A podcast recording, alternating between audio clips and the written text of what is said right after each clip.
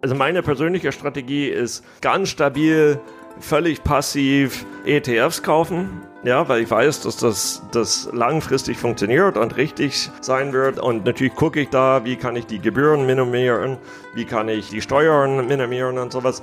Das mache ich, das funktioniert, aber es ist extrem langweilig. So, und, und das mache ich, sagen wir mal, mit, mit 90 Prozent des Geldes. Und mit 10 Prozent will ich aktiv sein. Das irgendwie auch einsetzen, wo ich das Gefühl habe, dass ich es beeinflussen kann und, und wo ich dann mithelfen kann, beizutragen zu, zu einem Erfolg.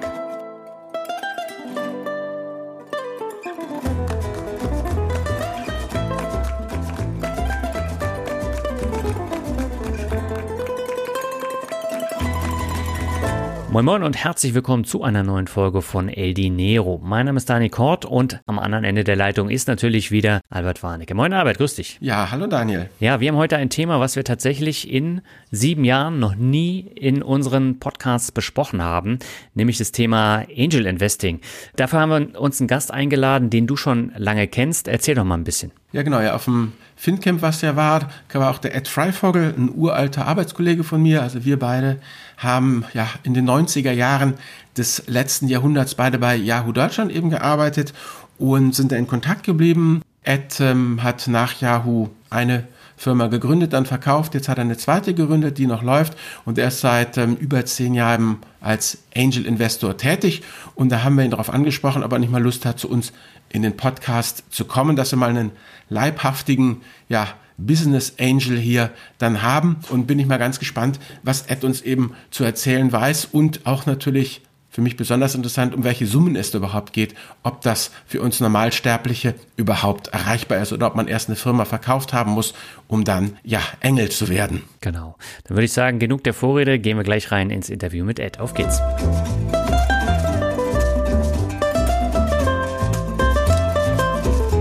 Unsere Leitung geht heute nach Thüringen zu Ed Freivogel. Mit ihm wollen wir heute über Angel Investing und Investieren in Startups sprechen. Aber erstmal herzlich willkommen bei El Dinero, Ed. Vielen Dank, vielen Dank. Freue mich sehr dabei zu sein. Ich, ich höre fleißig äh, zu, schon seit, seit fünf Jahren. Albert und ich, wir kennen uns schon, schon lange, haben vor 20 Jahren zusammengearbeitet und ähm, bin sehr froh, dass ich äh, jetzt mal dabei sein darf. Ja, wir freuen uns auch, weil das Thema haben wir tatsächlich im Podcast noch nie besprochen, weder bei El Dinero noch bei der Finanzvisi rockt. Ähm, lass uns mal mit einer Frage anfangen, warum du als Amerikaner so gut Deutsch sprichst. Äh, naja, ich bin eigentlich auch Deutsch. Also meine Mutter kommt aus Deutschland, mein Vater aus Amerika. Ich bin hauptsächlich in Amerika aufgewachsen, mhm. bin dann immer wieder hin und her gegangen zwischen Deutschland und Amerika und ähm, von daher, ja, also auf Deutsch habe ich natürlich einen amerikanischen Akzent, ähm, aber ich glaube, es geht, oder? Absolut, absolut. Und das macht dich ja dann auch wieder sympathisch mit dem äh, Dialekt. Ähm, du hast eben schon gesagt, Albert kennst du schon sehr lange. Wo habt ihr euch denn kennengelernt? Genau, Albert, willst du was sozusagen? Ja, Ed und ich kennen uns ja schon seit äh, in den, wie sagen, die 90er Jahre des letzten Jahrhunderts, Ed. Hä?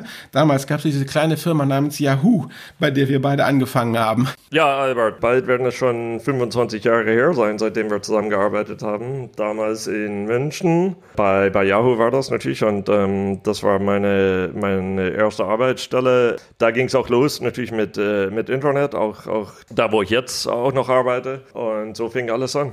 Mhm.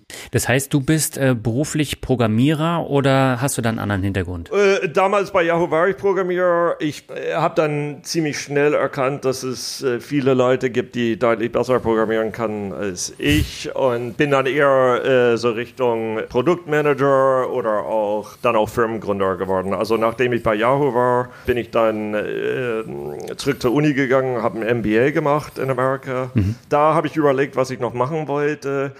Und eigentlich habe ich gedacht, das hat mir doch ganz gut gefallen bei Yahoo, ähm, vor allem als, als es ganz klein war. Und äh, auch in Europa zu leben hat mir sehr gefallen. Dann habe ich gedacht, wo kann ich in Europa ein Startup finden, wo ich mitmachen kann? Das war 2003. Mhm.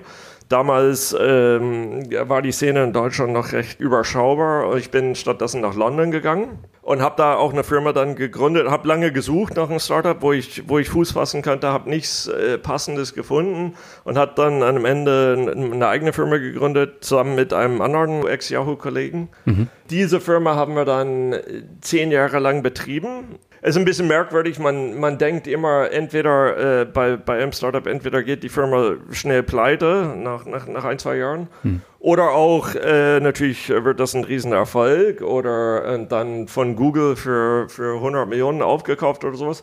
Aber in unserem Fall passierte das nicht. Wir waren genau äh, durch die Mitte. Eine erfolgreiche Firma, also mit Kunden, mit Umsatz, mit Gewinn. Und das haben wir dann zehn Jahre lang gemacht, von London aus. Das war eine Immobiliensuchmaschine. Auch im deutschsprachigen Raum waren wir tätig. Mhm. Aber am Ende haben wir es dann doch äh, verkauft an einen Konkurrenten. Das war 2015.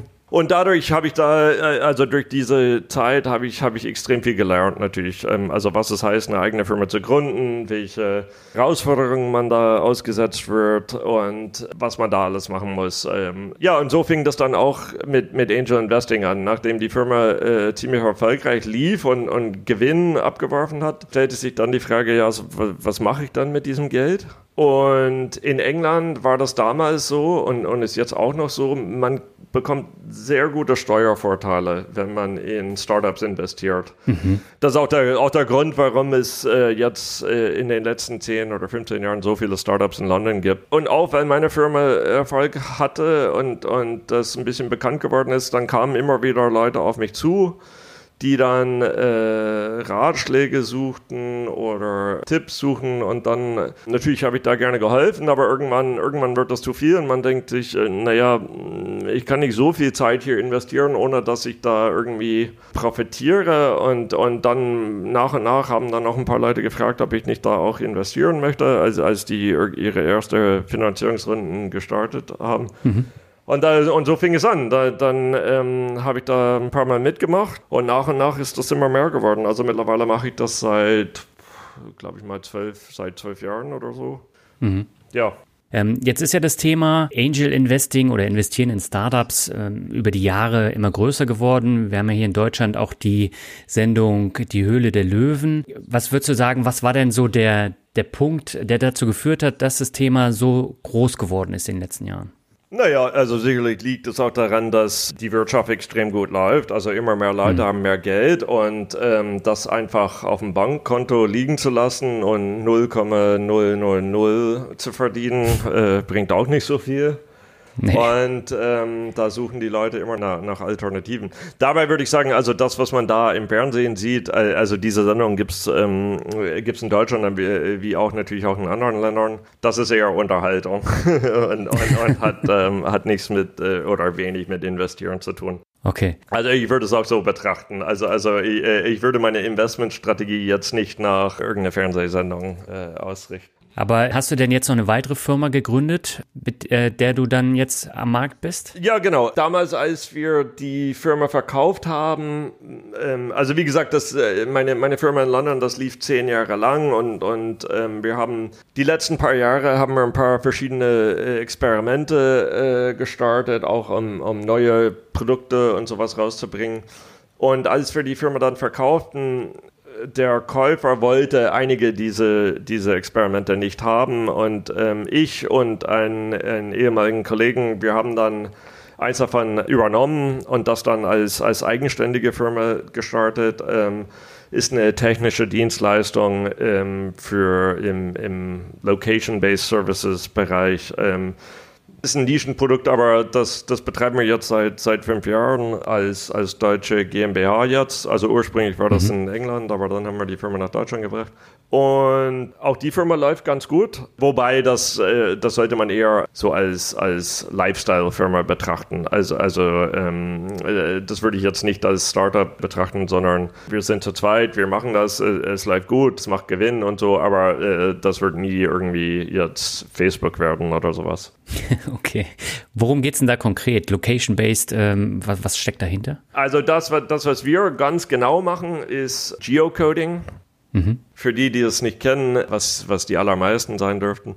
Äh, äh, man hat Geokoordinaten. Also äh, Längengrad, Breitengrad. Meistens aus so einem GPS-Sender. Man will das dann in Adressdaten umwandeln. Also wo genau befinden sich diese Koordinaten. Mhm. Hört sich sehr banal an, aber das wird immer häufiger gebraucht, vor allem weil es gibt immer mehr Geräte, die dann wissen können, also auf dem Handy oder was auch immer, wo, wo befindet sich dieses Gerät. Dann will man Software haben, das dann mit dieser Information arbeiten kann und ein sagen wir mal, ein, ein Baustein davon ist Geocoding. Okay. Und die Firma heißt OpenCage, ne? Die Firma ist OpenCage, das ist eine Anspielung auf meinen Namen. Also äh, mit Nachname heiße ich Freivogel und wieder freier Vogel und äh, äh, dann OpenCage, ja. Okay. Albert, dann würde ich sagen, ich übergebe an dich und dann gehen wir mal ins Detail rein. Ja, wunderbar, genau. Also die ersten Sachen hatten wir ja schon alle besprochen. Die Sache ist ja eben, wenn man jetzt Angel ist, wir hatten ja schon mal drüber ähm, gesprochen, wie siehst du eigentlich da deine Rolle? Es gibt ja da eine ganze Menge Möglichkeiten. Also entweder du gibst einfach Geld und willst nachher mehr Geld wiederhaben oder ähm, siehst du dich eben auch ähm, als den erfahrenen, wie soll ich sagen, Elder Statesman, der den jungen Hüpfern da mal zeigt, wo es lang geht oder ins, ins Steuer greift um, und, und in der Krise eben saniert sozusagen ähm, eben der Mann, auf dessen Schultern letztendlich dann alles lastet, wenn diese Gründer doch mal wieder Bockmist bauen.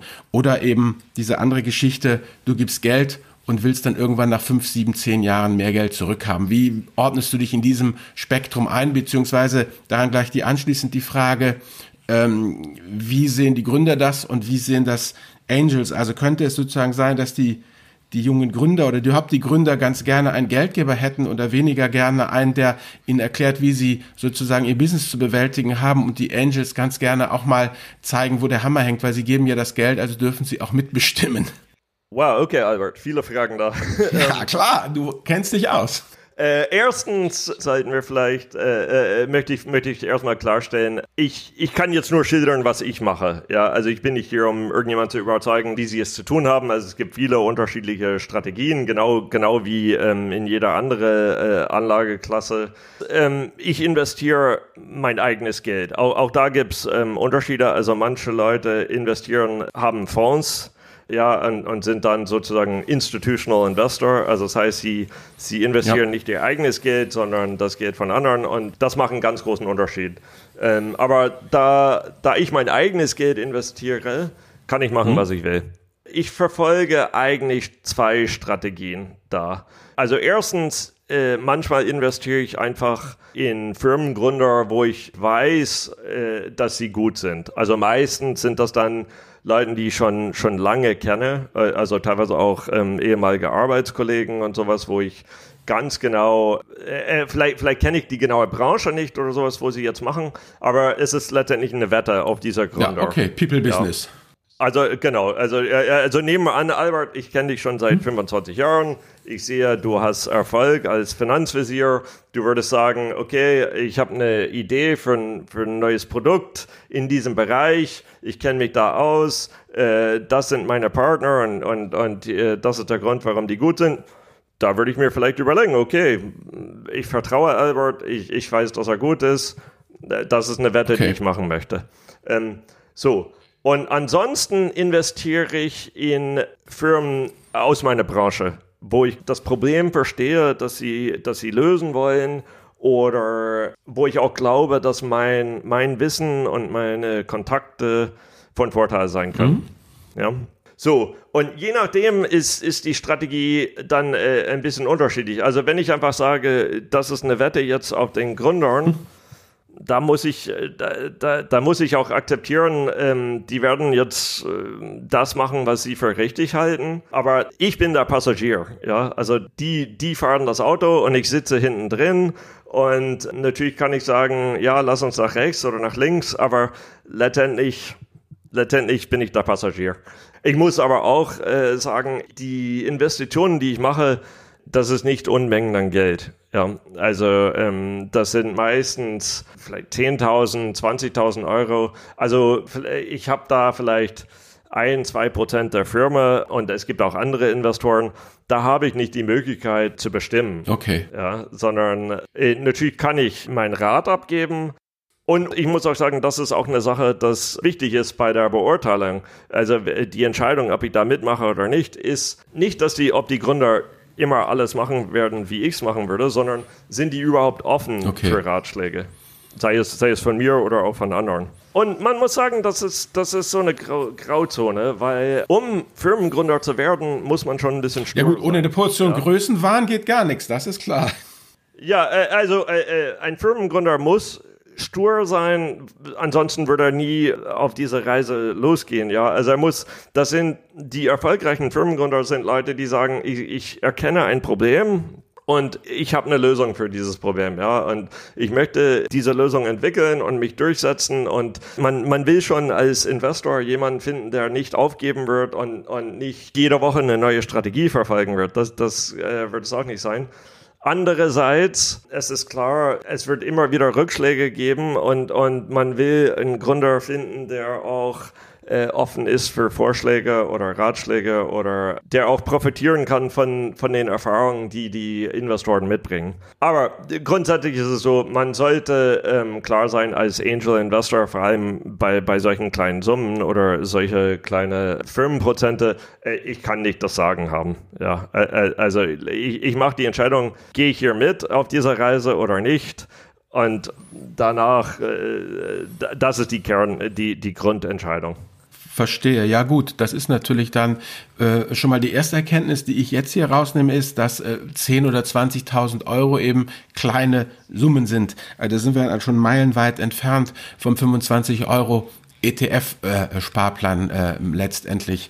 Und ähm, wir hatten es ja im Vorgespräch, Ed, ähm, da braucht man trotzdem ja eine ganze Menge äh, Firmen sozusagen, in die man investiert, wenn du ja sagst, dass man auf die Reise geht und ähm, nur bedingt ja heraus vorher weiß, wo es dann hingeht, weil wir hatten das ja angesprochen. Wir mal nehmen das hier gerade ja mit Squadcast auf und da bist du ja auch dran beteiligt an, äh, an Squadcast. Das heißt, wie viele Firmen umfasst denn so dein Portfolio? Bist du in fünf, 15 oder 50 Firmen investiert? Äh, ja, insgesamt, wie gesagt, ich mache das schon seit seit zwölf Jahren oder so. Äh, ich glaube, wir sind jetzt mittlerweile bei 20 oder so oder vielleicht 22. Also manche haben wieder äh, zugemacht. Es gab auch andere Firmen, wo ich schon einen Exit erzielen könnte. Aber es ist klar, Angel Investing sollte man nur machen mit Geld, das man übrig hat. Also man sollte davon ausgehen, dass dieses Geld verloren geht. Es ist absolut nicht das gleiche wie jetzt Aktien von Deutsche Telekom oder sowas zu kaufen, wo ähm, wo man, wo, wo, wo, wenn der Kurs einbricht oder so, dann kann man trotzdem immer noch verkaufen. Also vielleicht mit Verlust, aber, aber man hat die Möglichkeit auszusteigen. Also bei Angel Investing hat man selten die Möglichkeit auszusteigen. Man muss extrem viel Geduld mitbringen. Man hat, wenn man es richtig gemacht hat, hat man die Möglichkeit, hoffentlich ein bisschen die Situation zu beeinflussen, aber auch nur ein bisschen. Es kann teuer werden, ja. Also man sollte das, das sollte man nur unternehmen, wenn man schon äh, alles andere finanziell abgedeckt hat. Das ist klar. Aber macht man es dann überhaupt, Ed? Wenn du sagst, man, man, man, man, man weiß nicht, wo es hingeht und es kann teuer werden, was ist denn dann sozusagen der Grund, überhaupt Angel zu werden? Oder für dich persönlich jetzt ganz konkret? Oh, okay, ja klar. Äh, äh, man sollte nicht nur die dunkle Seite sehen. Also es kann äh, absolut gut gehen und, und man kann damit viel Geld verdienen. Das ist klar. Es gibt ein paar Gründe. Also erstens finanziell, es kann gut gehen. Zweitens, man hat die Möglichkeit, das Ganze zu beeinflussen. Vor allem, wenn man, wenn man ganz früh äh, einsteigt. Also das kann ich, wenn ich jetzt, ähm, wie erwähnt, Aktien von, von Deutsche Telekom äh, kaufe, da habe ich überhaupt keine Möglichkeit, das in irgendeiner Form zu beeinflussen. Ich kann nur zuschauen. Es ist interessant, also ich lerne auch dazu, äh, auch äh, Erkenntnisse aus meiner Branche, die mir dann auch für meine Firma helfen.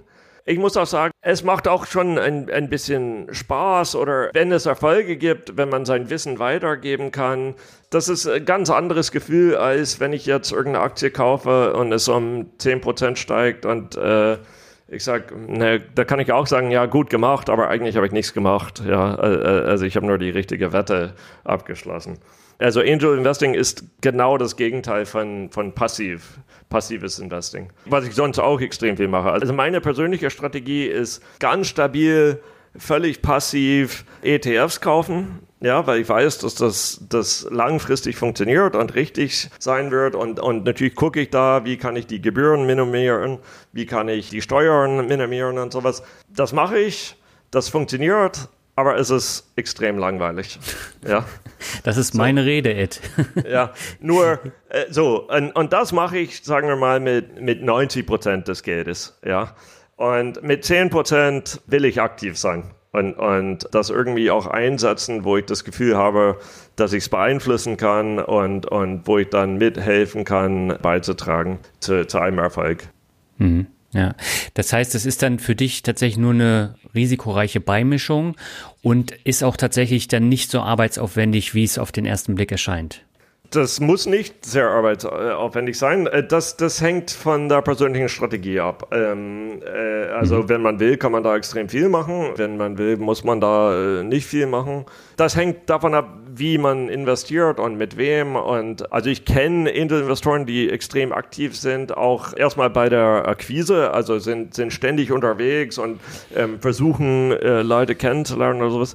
Ähm, meine Strategie ist eine andere. Also wenn, äh, wie gesagt, ich investiere nur mein eigenes Geld. Ich muss, ich stehe unter keinen keinen Druck. Ich habe kein Geld, das irgendwie unbedingt ausgegeben werden muss, sondern ich kann mir da in Ruhe Sachen anschauen und nur wo es wirklich passt, steige ich dann ein. Und meistens ist es extrem früh, also äh, in der Phase, wo, mhm. es, wo die Firma vielleicht aus zwei, drei Gründern besteht und eine Idee oder vielleicht erstmal ein Prototyp oder sowas. Und manchmal kann ich da helfen, manchmal nicht so sehr. Aber manchmal ist die Hilfe, die ich leiste, auch gar nicht so zeitaufwendig. Also zum Beispiel, wenn ich andere Investoren finde oder wenn ich Kontakte herstelle oder sowas, gerade aus meiner Branche oder sowas, das kostet nicht viel Zeit, kann aber viel wert sein. Und man, äh, als, als ganz, ganz frühen Angel muss man auch sagen, ähm, wenn die Firma Erfolg hat und, und es dann weitere Finanzierungsrunden gibt oder die Firma einfach wächst und Kunden gewinnt und sowas, mh, mm, da kommt dann eine Phase, wo, wo ich sehr wenig zu tun habe. Ja. Hm. Jetzt stelle ich mir natürlich die Frage, du brauchst ja tatsächlich, wenn du da Geld investieren willst, auch ein Netzwerk, wo du dann auf äh, solche Startups aufmerksam gemacht wird. Jetzt gibt's ja natürlich auch Crowdfunding-Plattformen, jetzt wie Companisto oder so. Ähm, wie machst du das? Investierst du auch über so eine Crowdfunding-Plattform oder läuft es tatsächlich fast ausschließlich über dein Netzwerk? Das läuft hundertprozentig ausschließlich über mein Netzwerk, aber auch, weil ich eher in so B2B-Sachen investiere. Wie sagt man das auf Deutsch? Also, also äh, Firmenkunden, äh, äh, also Firmen, die an anderen Firmen verkaufen und nicht, ich glaube, ja. so Crowdfunding ich weiß nicht, ich bin da sehr skeptisch, weil es ist nicht schwer, als Firma mit einer guten Idee, ist es nicht wirklich schwer, Investoren zu finden. Mhm. Ja, und dann würde für mich immer, äh, wäre für mich immer die Frage da, warum schafft es diese Firma nicht, so Investoren zu finden, warum müssen die auf so ein Crowdfunding gehen, wo die Konditionen wirklich nicht so optimal sind für, äh, für die Investoren. Zumindest die, die ich kenne. Also ich kenne kenn natürlich nicht alle äh, Plattformen und vielleicht hat sich das geändert mit der Zeit, aber weiß ich nicht. Das sehe ich ein bisschen äh, skeptisch. Wo es vielleicht Sinn machen könnte, wäre eine Firma, die Privatkunden hat und die machen das, äh, die, die Privatkunden mögen das Produkt und, und äh, wollen gerne investieren und das, vielleicht könnte man das so als auch als Marketing sehen. Ja, oder auch als mhm. Möglichkeit für die Kunden da mit einzusteigen, dann könnte das Sinn machen. Aber für mich ist es nicht das, was ich mache. Mhm. Ja, ich sehe da nämlich auch das Problem, du zahlst da, ich glaube, 250 Euro pro Projekt, also pro Startup. Und da brauchst du natürlich auch ein bisschen mehr Geld, um da zu streuen. Und die Ausfallrate ist natürlich da auch sehr hoch. Vor zwei Jahren hatte ich den äh, Chef von äh, dem Startup Incubator von äh, Axel Springer, ACX, äh, zu Gast in meinem Podcast. Und der hat gesagt, äh, die haben ja diverse Startups und viele gehen pleite. Aber einer, der dann kommt, das ist dann so ein Einhorn und der finanziert alle anderen mit. Ist es bei dir ähnlich? Ja, äh, äh, also in mancher Hinsicht ja, wobei das nicht um nicht wirklich meine Strategie ist. Also bis jetzt hatte ich ein paar, die pleite gegangen sind. Ich habe auch ähm, einige Erfolge, die extrem gut liefen. Aber eine Sache äh, sollte man wissen: Man braucht als Angel Investor extrem viel Geduld. Und ähm, ich habe jetzt auch eine Invest einige Investitionen, die bis jetzt sehr gut liefen. Also das heißt, die, die Firmen sind gewachsen, die Firmen haben Umsatz, die haben äh, weitere Finanzierungsrunden und sowas. Nur ich hatte bis jetzt noch nicht die Möglichkeit, meine Anteile zu verkaufen. Mhm. Ja, also das heißt, ich, ich kann das natürlich als Erfolg betrachten, aber letztendlich habe ich das Geld noch nicht. Ich habe einige da bei, bei späteren Finanzierungsrunden äh, auf Papier habe ich jetzt schon äh, äh, das Hundertfache verdient. Nur. Das Hundertfache? Ja, also, das ist natürlich extrem. Das ist nur extrem. Das mhm. ist so Best-Case-Szenario. Aber nur auf Papier. Ja, also es ist nicht, dass ich, dass ich, dass ich mir jetzt damit irgendwie äh, ein neues Auto kaufen könnte oder sowas. Also, ähm, aber ich, wie gesagt, man muss Geduld haben und, und ich, ich bin da geduldig und ich denke, eines Tages wird das schon, werde ich schon äh, da äh, Gewinne mitnehmen können. Ähm, mhm. Allerdings ist das natürlich immer ein Risiko. Also, also ähm, natürlich kann, kann, auch, äh, kann auch mal Covid auftauchen oder ähm, es gibt, gibt mal wieder Krieg in Europa oder was auch immer und, und somit kann das wieder verblasen. Aber derzeit, derzeit habe ich einige, die auf Papier so ähm, gut aussehen, ja. Hm. Aber was heißt denn Geduld? Äh, sind es jetzt fünf Jahre, zehn Jahre, 15 Jahre? Wie lange muss man da warten? Ich glaube, äh, also es heißt grundsätzlich sagen, äh, sagt man immer, ähm, fünf bis sieben Jahre braucht man, mhm. ähm, aber das hängt vom Fall zu Fall ab. Also, also, so pauschal kann man das sagen. Meistens, also wenn die Firma äh, schlecht läuft, äh, weiß man das eher schnell. Ja, also nach zwei, drei Jahren. Ähm, vor allem die, die Firmen, wo ich investierte, also nehmen wir an, die machen eine Finanzierungsrunde vielleicht von äh, keine Ahnung, 250.000 Euro, äh, eine halbe Million Euro. Das sind zwei, drei Gründer. also das Geld ist dann nach zwei, drei Jahren aufgebraucht. Ja. Ähm, mhm. Und ähm, wenn die es nicht geschafft haben, Kunden zu gewinnen oder äh, weitere Investoren zu überzeugen, dann ist, dann ist die Geschichte aus. Aber umgekehrt, also wenn, wenn die doch Erfolg hatten, das, das kann lange dauern, je nachdem. Also mhm. je nachdem, wie die Firma läuft, aber auch äh, je nachdem, was die, was die Gründer wollen. Ja. Aber trackst du tatsächlich auch deine Erfolgsbilanz? Das heißt, äh, machst du dann irgendwann mal ähm, eine Abrechnung, um zu gucken, ob die Rendite überhaupt noch stimmt und äh, im Gleichgewicht zum Aufwand dann hat? Äh, also hast du da eine bestimmte Rendite über die letzten zwölf Jahre bekommen oder läuft das alles noch? Nein, mache ich nicht. Ähm, ist, ist auch nicht wirklich so einfach, denn äh, wer kann sagen, wie viel eine Firma heute spontan, äh, heute gerade wert ist? Das kann man, äh, kann man eigentlich nur sagen, wenn entweder es gibt eine neue Finanzierungsrunde, wo, wo neue Investoren bereit sind, Aktien zu kaufen, oder, oder die Firma wird verkauft. Weil an, ansonsten ist das nur eine grobe Schätzung. Nein, also ich mache das nicht. Äh, es ist nicht, dass ich da äh, abends äh, ausrechne, genau was die Rendite ist oder sowas. So, das macht wenig Sinn. Okay, ja, ist ja aber auch eine wichtige Aussage, weil äh, gerade bei den Aktionären ist es ja so, da wird ja häufig geguckt, wie ist jetzt der momentane Stand der Rendite, wie hat sich das Ganze über die Jahre entwickelt. Das funktioniert ja dann so bei dir nicht, gerade auch äh, aufgrund der Langfristigkeit. Ja, aber, aber wenn ich da was sagen darf, hm. ich frage mich auch, ob das bei den mit, mit, mit so Aktien auch Sinn macht. Ich meine, natürlich kann ich jeden Abend da sitzen und, und nachrechnen, aber lohnt sich dieser Aufwand überhaupt? Äh, also deswegen mache ich auch äh, völlig passiv, sonst bei, bei meiner anderen Investition. Ja, ich, ich bin ja schon bei dir, aber generell muss man ja sagen, äh, das muss sich am Ende ja auch lohnen. Ne? Also wenn ich keine Rendite jetzt erwirtschafte mit meinen Aktien, ETFs oder mit meinen, meinen Startup-Investments, dann dann war das ja alles für die Katz. Also wenn ich da nur Verluste habe und das muss ich ja dann auch tracken. Das stimmt, das stimmt, ja. Was hast du denn jetzt für Pläne für die Zukunft? Wirst du jetzt noch weiter investieren oder lässt du das jetzt einfach mal laufen mit deinen ganzen Investments, die du da getätigt hast? Oh, ich mache das schon weiter, aber wie gesagt, ohne, ohne jetzt unter Druck zu stehen. Also ich nicht, es ist nicht so, dass ich sage, okay, im Q3 muss ich unbedingt zwei Startups finden oder sowas, sondern ich mache meine Sache, ich bin sehr aktiv, äh, in meiner Branche und, und äh, wenn dann Möglichkeiten auf mich zukommen, dann äh, schaue ich mir das an und wenn es Sinn macht, steige ich da ein. Aber es ist nicht so, dass ich jetzt ähm, unbedingt irgendwie nächste Woche irgendwie was investieren muss.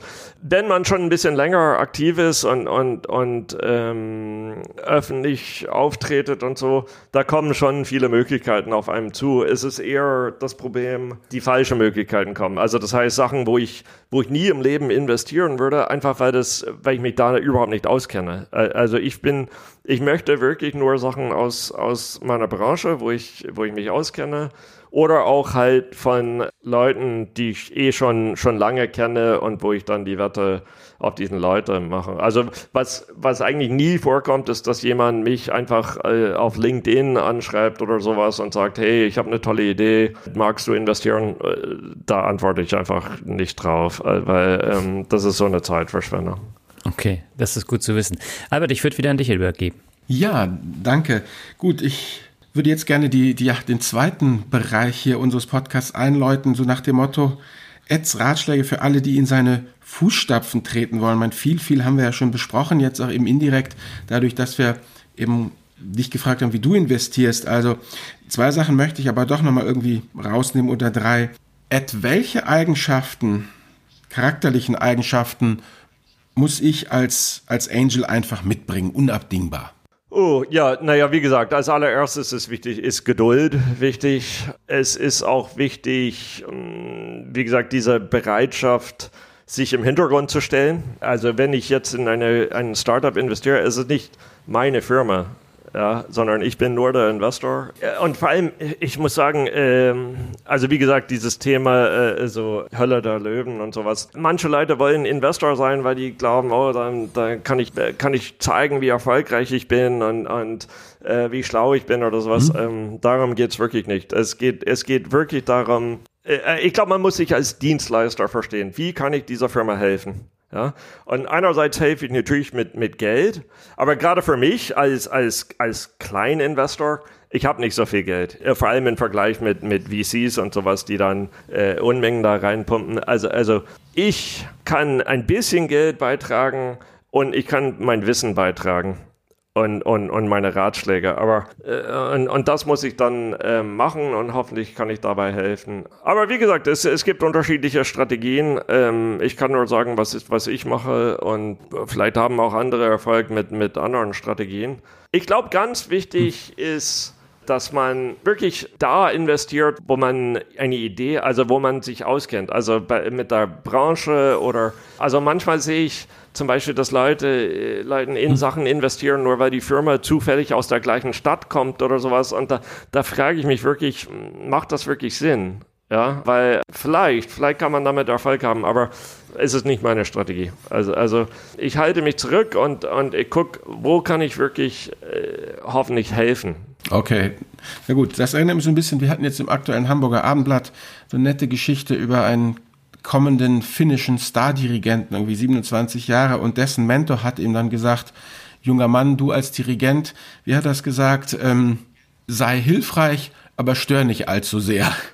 Sozusagen, das ist die, die Aufgabe des Dirigenten. Und das scheint ja auch so ein bisschen deine äh, äh, Mentalität zu sein. Jetzt kommen wir gleich mal zur nächsten Frage und zwar, du hast es ja schon angesprochen, die VCs, die Unmengen an Geld zur Verfügung haben. Was ist denn so die Spielklasse für uns ähm, ja, Venture-Kapitalisten? Man liest ja natürlich auch immer, ähm, diese Firma hat wieder 10 Millionen Funding bekommen, die hat 100 Millionen Funding bekommen, Sand Hill Road rauf und runter. Aber ähm, was sind denn einfach so ja, Beträge, mit denen ich sozusagen als Angel-Investor einfach rechnen muss. Also du sagtest schon 10.000 bis 20.000 Euro, aber die Frage ist ja auch, die sich mir jetzt stellt, ähm, nehmen wir an, ich bin jetzt ganz am Anfang mit dabei, zwei Gründer und drei Blatt Papier für die Idee, ich gebe 10.000 Euro mit rein, es geht voran und irgendwann kommen ja weitere Finanzierungsrunden und dann möchte ich eigentlich unbedingt verwässert werden. Dann müsste ich ja immer noch genug Kapital haben, um dann auch mitbieten zu können oder habe ich da irgendwas falsch verstanden? Ja, also so letztendlich hängt es natürlich vom Vertrag ab, aber Standard ist, dass man die Chance hat, als, als ursprünglicher Investor hat man die Chance, äh, seine Position zu verteidigen. Ja, also wenn ich in der ersten, allerersten Runde ein Prozent der Firma habe, dann nimmt man äh, zwei Jahre später, gibt es eine weitere Finanzierungsrunde. Da habe ich dann die Chance, nochmal Geld reinzustecken zu dieser neuen äh, Kondition, mhm. also zu, zu der neuen Bewertung, um meine ein Prozent zu verteidigen. Also ich habe die Option, das zu machen. Ich muss es natürlich nicht. Oft gibt es dann auch die Chance, schon auszusteigen. Ja, mhm. weil ähm, äh, nehmen wir an, die anderen Investoren wollen mehr von der Firma haben, die Gründer wollen nicht so viel verkaufen, dann ähm, oft hat man, wird man auch die Chance geboten, rausgekauft zu werden. Aber das hängt, das hängt immer von, von der jeweiligen Situation ab. Aber es ist schon so, dass man, ähm, also wie wir schon vorhin besprochen haben, es gibt, es gibt einige einige Firmen, die große Erfolge erzielen und damit verdient man das ganze Geld. Und, und viele werden pleite gehen oder, oder sagen wir mal nicht große Erfolge sein werden. Und man verdient eigentlich sein Geld dadurch, dass man immer mit dabei bleibt. Das heißt, dass ich, dass ich immer diese Chance benutze, um bei jeder Runde weiter mitzumachen. Ja, eben, man will ja gar nicht rausgekauft werden. Je nachdem, äh, wie, wie viel Geld da im Spiel ist. Also natürlich, wenn, wenn, äh, wenn ich bei einer Firma für am Anfang äh, 10.000 reinstecke und das ist eine mega, riesen mega Erfolg und bei, bei der nächsten Runde muss ich irgendwie keine Ahnung, äh, 100.000 reinstecken, hm, äh, würde es mir schwer fallen. Ja, das ist nicht meine, mein Spielfeld. Ja. Mhm. Aber grundsätzlich sollte man schon damit rechnen, dass man die, die erfolgreich sind, wird man dann weiter mehr Geld reintun. Aber man, man ist nicht dazu gezwungen, natürlich. Das sind so die Sachen, die man mit der Zeit lernen muss und jede Situation ist anders. Das, das ist auch eine Sache, die es dann auch ein bisschen interessant und spannend äh, äh macht. Es ist aber Natürlich, wenn man, wenn man online guckt und sowas, da liest man von dieser Firmen, die jetzt plötzlich 100 Millionen bekommen haben oder sowas. Das ist, das ist nach wie vor die Ausnahme. Ja, also das ist nicht normal. Ähm, es gibt viele, viele Firmen, die äh, man auch als Erfolg bezeichnen kann, die, die nicht so große Finanzierungsrunden haben. Ja. Und ähm, vor allem für mich, wenn ich ganz früh am Anfang dabei bin, Nehmen wir an, ähm, ich investiere 10.000 bei einer Firmenbewertung von einer Million. Ja, also ich habe ein Prozent. Und diese Firma äh, später wird dann für, keine Ahnung, 20 Millionen verkauft. Ja, das, das wäre vielleicht für einen Großinvestor nicht genug oder kein Riesenerfolg, aber für mich als Privatanleger ist das schon äh, durchaus ein, ein Erfolg. Okay, verstehe. Gut, also wir reden hier einfach davon, dass man einfach so viel Geld haben muss, dass ein fünfstellige Summen 10.000, 20 und dann vielleicht auch eben, wenn man in Folgerunden noch weiter investiert, 50, 60.000 in Summe nicht weiter belasten. Also das muss man einfach schon schon haben, nur um das mal ein bisschen eben ähm, abzugrenzen im Vergleich eben zu zu zu anderen Investments. Ja, also viel weniger als das äh, macht wenig Sinn, auch, auch für die Firma. Ja. Äh, also es lohnt sich nicht für eine Firma, äh, Investoren zu haben, die 500 Euro reinstecken oder, oder 1000 Euro oder sowas. Das ist dann einfach sehr aufwendig, ohne, ohne viel Geld äh, dafür zu bekommen. Ja. Genau. Also ich glaube, Mindestsumme ist schon 10.000, äh, 20.000 wäre schon besser.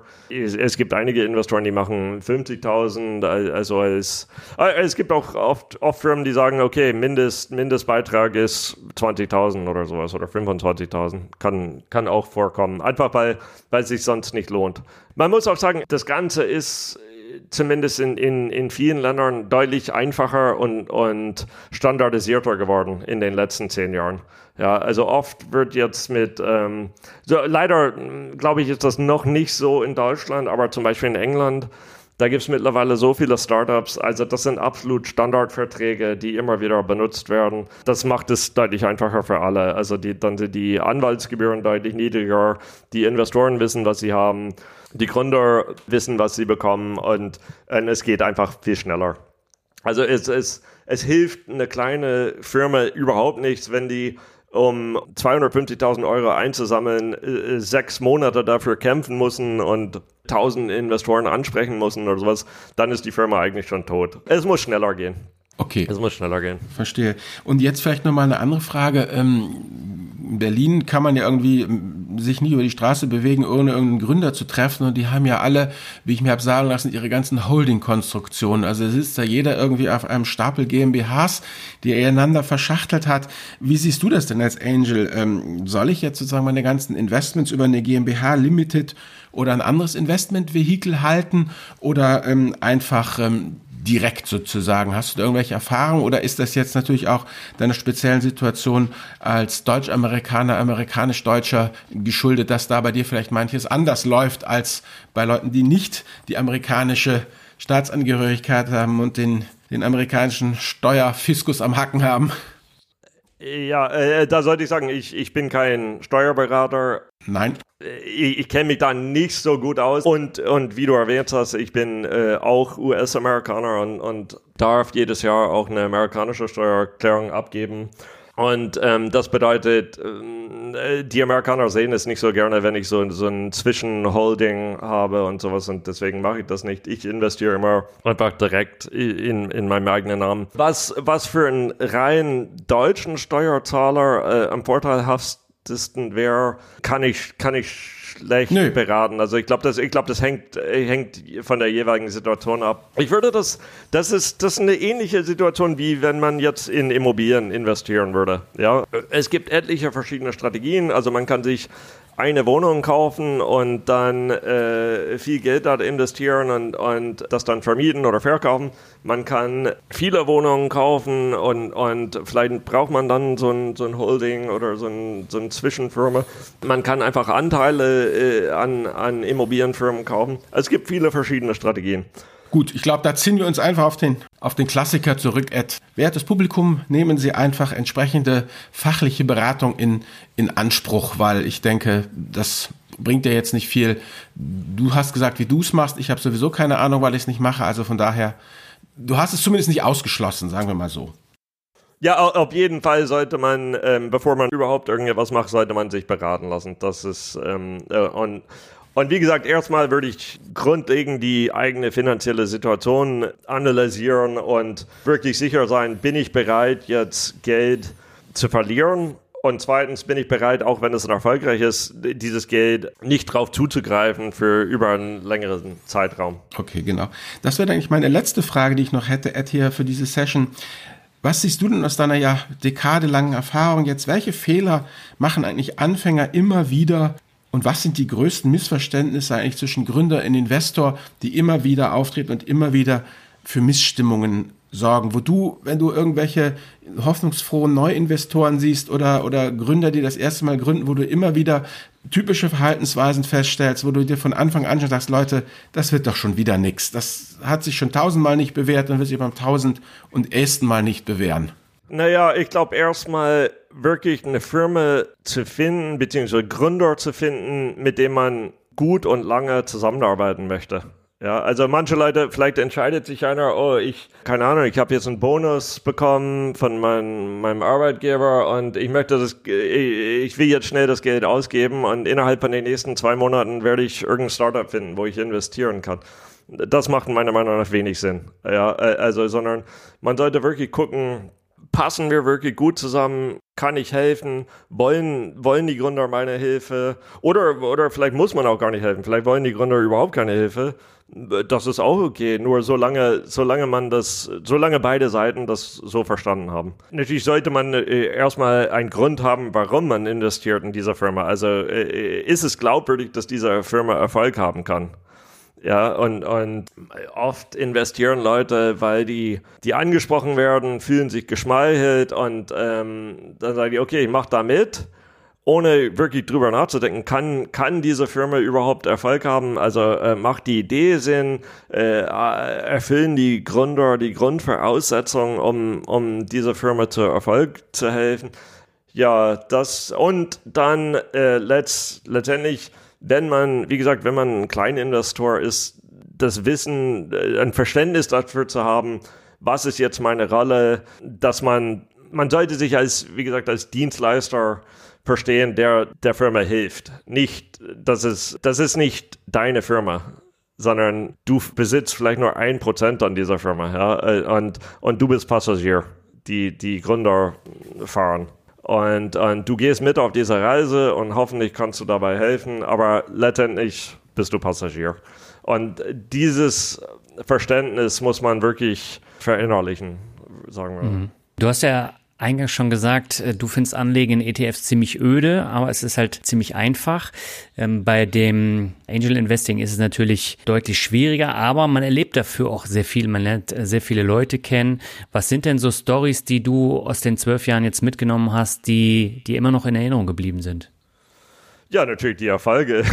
Das sind, das sind die schönsten. Äh, also wenn es, wenn es gut klappt, äh, ist das eine fantastische Sache. Also nicht nur natürlich, weil man da bei Gewinn macht, sondern weil, äh, weil man sehen kann, wie, wie Gründer wachsen und, und ähm, auch teilweise wie, wie Ideen, die, die wirklich am Anfang nur eine Skizze auf einer Serviette waren, wie, der, wie die dann groß werden können und, und teilweise von, von Millionen von Menschen benutzt werden können und so. Das ist fantastisch. Ja, also das mhm. ist, da hat man das Gefühl, äh, ich habe mitgeholfen, äh, die Zukunft zu gestalten. Ja. Mhm. Natürlich gibt es auch äh, Situationen, wo es nicht so gut lief, ja, wo, wo die Gründe, wo es dann Streit gab. Also wenn man mit der richtigen Einstellung reingegangen ist, ist das nicht so schlimm, glaube ich. Und wenn man gesagt hat, naja, wir probieren es und, und, und es, es hat doch nicht geklappt, wo es einem traurig macht, ist, wo, wo die Firma, wo, wo es sehr nah dran war. Ja, mhm. also wo es aus irgendeinem Grund, zum Beispiel, ähm, ich, ich war Investor bei einer Firma, äh, die hatten, äh, das war eine Technologie für, für Reiseseiten im Internet. Mhm. Ja, äh, äh eine coole Sache, gute Technologie, guter Gründer und dann kam Covid. ja, und äh, da, da, äh, innerhalb von einem Monat äh, sind die Umsätze um 98 Prozent eingebrochen. Mhm. Und das, davon hat sich das dann auch nicht wiederholt. Äh, die Firma gibt's noch, die kämpfen immer noch. Also mhm. es, es kann noch ein Erfolg werden, aber natürlich hat, hat, hat äh, das war ein harter Rückschlag. Und mhm. manche, manche Leute und auch einer von den Gründern sind dann äh, abgesprungen. Ja. Was auch nötig war, damit die Firma überhaupt überlebt. Aber ähm, das ist hart. Das ist mhm. hart. Aber gut, äh, da wo es nicht geklappt hat, ich weiß nicht, das, das überwiegt nicht. Also was überwiegt, ist das Gefühl, äh, die Erfolge. Und damit meine ich nicht nur finanziell, sondern ähm, auch Teil von einer Gruppe zu sein, die etwas erreicht hat. Das ist schon toll. Und ich glaube, jeder, der jemals bei so einem kleinen Startup mitgearbeitet hat, kennt dieses Gefühl. Also wenn es, wenn diesen Durchbruch zu schaffen, das ist schon eine fantastische Sache. Also mhm. so dieses ähm, Wir gegen die Welt Gefühl, das, das bleibt in Erinnerung. Mhm.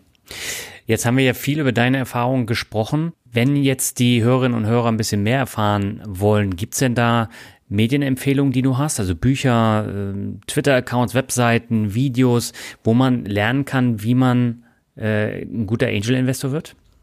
Ja, wobei ich sagen muss, ähm, das meiste davon äh, ist auf Englisch. Also okay. vielleicht gibt es sowas auf Deutsch, aber ähm, das ist natürlich viel weiterentwickelt in, in Amerika oder jetzt auch in, ähm, in England oder beziehungsweise äh, da kenne ich mich besser aus. Ähm, viele, viele VCs äh, schreiben jetzt ähm, oft auf, auf Twitter oder, oder auf ihre Firmenseiten oder Blogs und erzählen ähm, von ihrer Investition oder ihrer Strategie. Es gibt in Amerika eine Seite AngelList. Mhm. Das, das kann ich jedem empfehlen. Das ist mittlerweile so eine Art Marktplatz geworden, wo ähm, es ist nicht wirklich Crowdfunding, aber es ist auch ein Marktplatz, wo Startups sich präsentieren können, um Angel-Investoren zu finden. Und, aber die haben etliche äh, Inhalte, die, die alles Mögliche zum Thema äh, Investieren erklären. Allerdings für Amerikaner, äh, mhm. also was, was Steuern und sowas angeht. Aber die grundlegenden Strategien und, äh, sind, sind gleich. Ja? Also wie, wie gründe ich äh, ein, ein Startup und wie finde ich die ersten Kunden und wonach soll ich als Gründer äh, äh, gucken, wenn ich meine Investoren aussuche und sowas. Übrigens, ich finde auch, das ist auch so, eine, so ein Ratschlag, was ich vielleicht erwähnen sollte. Ich habe das Gefühl, in Deutschland viele Gründer wollen einfach Geld, also die brauchen Geld, um ihre Firma zu gründen, das ist klar. Und dann mhm. ähm, schauen die nicht so genau nach, ähm, wer sind diese Investoren? Möchte ich wirklich jetzt über Jahre hinaus mit, mit diesen Investoren zusammenarbeiten und von ihm auch abhängen? Also möchte ich wirklich Teile meiner Firma an diesen Leuten verkaufen? Passen wir gut zusammen oder nicht? Die Insgesamt muss das alles, es ist schon viel besser geworden in Deutschland, die ganze Szene, aber es, es, es kann, kann noch besser werden da. Wir brauchen mehr erfahrene Investoren, wir brauchen mehr erfahrene Gründer, wir brauchen mehr Leute, die erstmal schon in Startups gearbeitet haben, die dann später ihre eigene Firma gründen. Und so entwickelt sich die Szene. Da, das, da, da ist Amerika natürlich, aber zum Beispiel auch England, äh, Deutschland ein bisschen äh, voraus. Aber das kann sich ja noch entwickeln. Das braucht ja immer etwas länger bei uns. Das kann sich hier noch entwickeln. Ich, ja. die, ich finde, ähm, es gibt viele Sachen, die man machen könnte, um das voranzutreiben, die ich mir wünschen würde. Also wie gesagt, ähm, ich lebte zehn Jahre in London und habe das alles mitverfolgt, äh, als es da explodierte.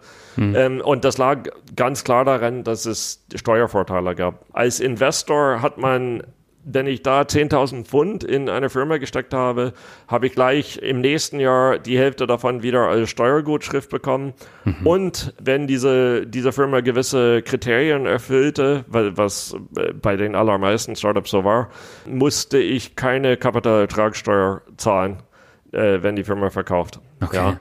Und das führte dazu, also gerade in London, in London gibt es extrem viele, äh, viel Geld aus, aus der Finanzbranche und vieles von, von diesem Geld ist dann in Startups geleitet worden. Und, und mhm. deswegen gab es so viele Firmen in London. Ähm, mhm. Übrigens auch teilweise mit, mit, mit deutschen oder auch ausländischen Gründern. Es ist einfach, ähm, oder war damals, also das war alles noch vor Brexit, aber es war einfach einfacher, da, da eine Firma zu gründen als in Deutschland. Ja, also in Deutschland ist alles komplizierter und äh, das Thema Steuern, das ist hier auch schwierig. Ja. Also äh, ich glaube, das wird tatsächlich noch länger dauern, weil mit unserem derzeitigen Bundeskanzler kann man da nicht viel machen und es gibt ja momentan auch ganz andere Probleme, die angepackt werden müssen. Ja, aber es muss kommen, weil ja. ähm, die, ob wir in Deutschland mitmachen oder nicht, wird die Zukunft erfunden. Die einzige ja. Entscheidung ist, äh, machen wir mit oder kaufen wir die, kaufen wir das aus Kalifornien ein? Ja. Aber hast du denn jetzt noch äh, so ein konkretes Buch, was man äh, für Angel-Investoren oder angehende Angel-Investoren empfehlen kann? Ja, es gibt ein Buch. Ähm, ich glaube, es gibt schon eine Version auf Deutsch, aber ähm, da gibt es in Amerika einen VC, Brad Feld heißt er. Und ähm, schon, schon sehr, sehr lange aktiv, seit, seit 20 Jahren. Mhm. Und er hat dann äh, mehrere Bücher zum Thema Angel Investing geschrieben und, und auch dazu, wie man so eine, so eine Startup-Ecosystem äh, entwirft und, und zum Wachsen äh, bringt und so. Äh, wie die, diese Bücher auf Deutsch heißen, weiß ich nicht, aber ähm, es gibt eins so VC-Deals oder sowas. Also die Links können wir dann bestimmt im Show Note genau. mit, mit einpacken. Das machen wir auf jeden Fall. Super, dann erstmal herzlichen Dank von meiner Seite. Albert, ich würde äh, dir jetzt das Mikro nochmal überlassen für deine letzten Worte. Ja, danke erstmal, Ed, dass du ja für uns dabei warst. Ich fand es sehr spannend, sehr interessant. Und ähm, was ich eben mitgenommen habe, dass man ja in der großen, weiten Welt der Angels dann doch mit 10, 20, 30.000 Euro eben ein Kleinanleger ist.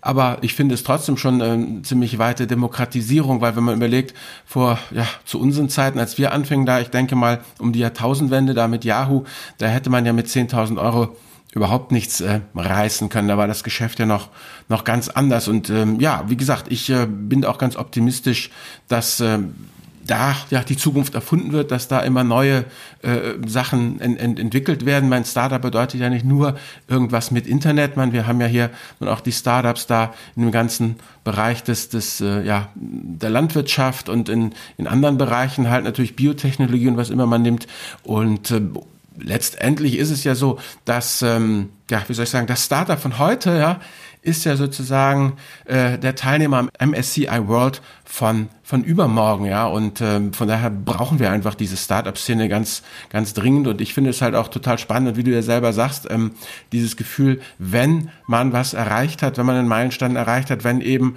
aus einer ja, Serviettenidee dann tatsächlich Code geworden ist und dieser Code auch noch irgendwelche Kunden anzieht und man damit richtig ins Geschäft kommt, das ist halt mit wenig ähm, zu vergleichen. Das ist ganz klar. Und ich glaube, das ist auch der Grund, warum es immer wieder Menschen gibt, die ein Startup gründen und immer wieder Menschen gibt, die Startups finanzieren, weil es ist halt einfach dieses einzigartige Ökosystem. Und von daher bin ich dir auch total dankbar, wie gesagt, dass wir das auch mal beleuchtet haben, jenseits von drögen ETFs oder fundamentalistischen Aktienanalysen und ja, möchte damit eigentlich jetzt äh, auch schließen, mich bei euch beiden bedanken. Und ich hoffe, dass du, der du hier zugehört hast bis, bis jetzt, auch ein bisschen was hast mitnehmen können. Und sei es nur, dass du sagst, na, ich muss noch ein bisschen sparen, um da einzusteigen, aber vielleicht hast du ja auch Interesse, guckst dir mal die ganzen Shownotes an, die Ed uns hier bereitgestellt hast und äh, ja, bist dann womöglich auch Investor, wird mich jedenfalls freuen. Ja, in dem Sinne, macht's gut, meine Lieben. Und danke, dass ihr dabei wart. Ja, wir hören uns beim nächsten Mal wieder. Und Ed, dir herzlichen Dank. Vielen Dank, hat mich gefreut.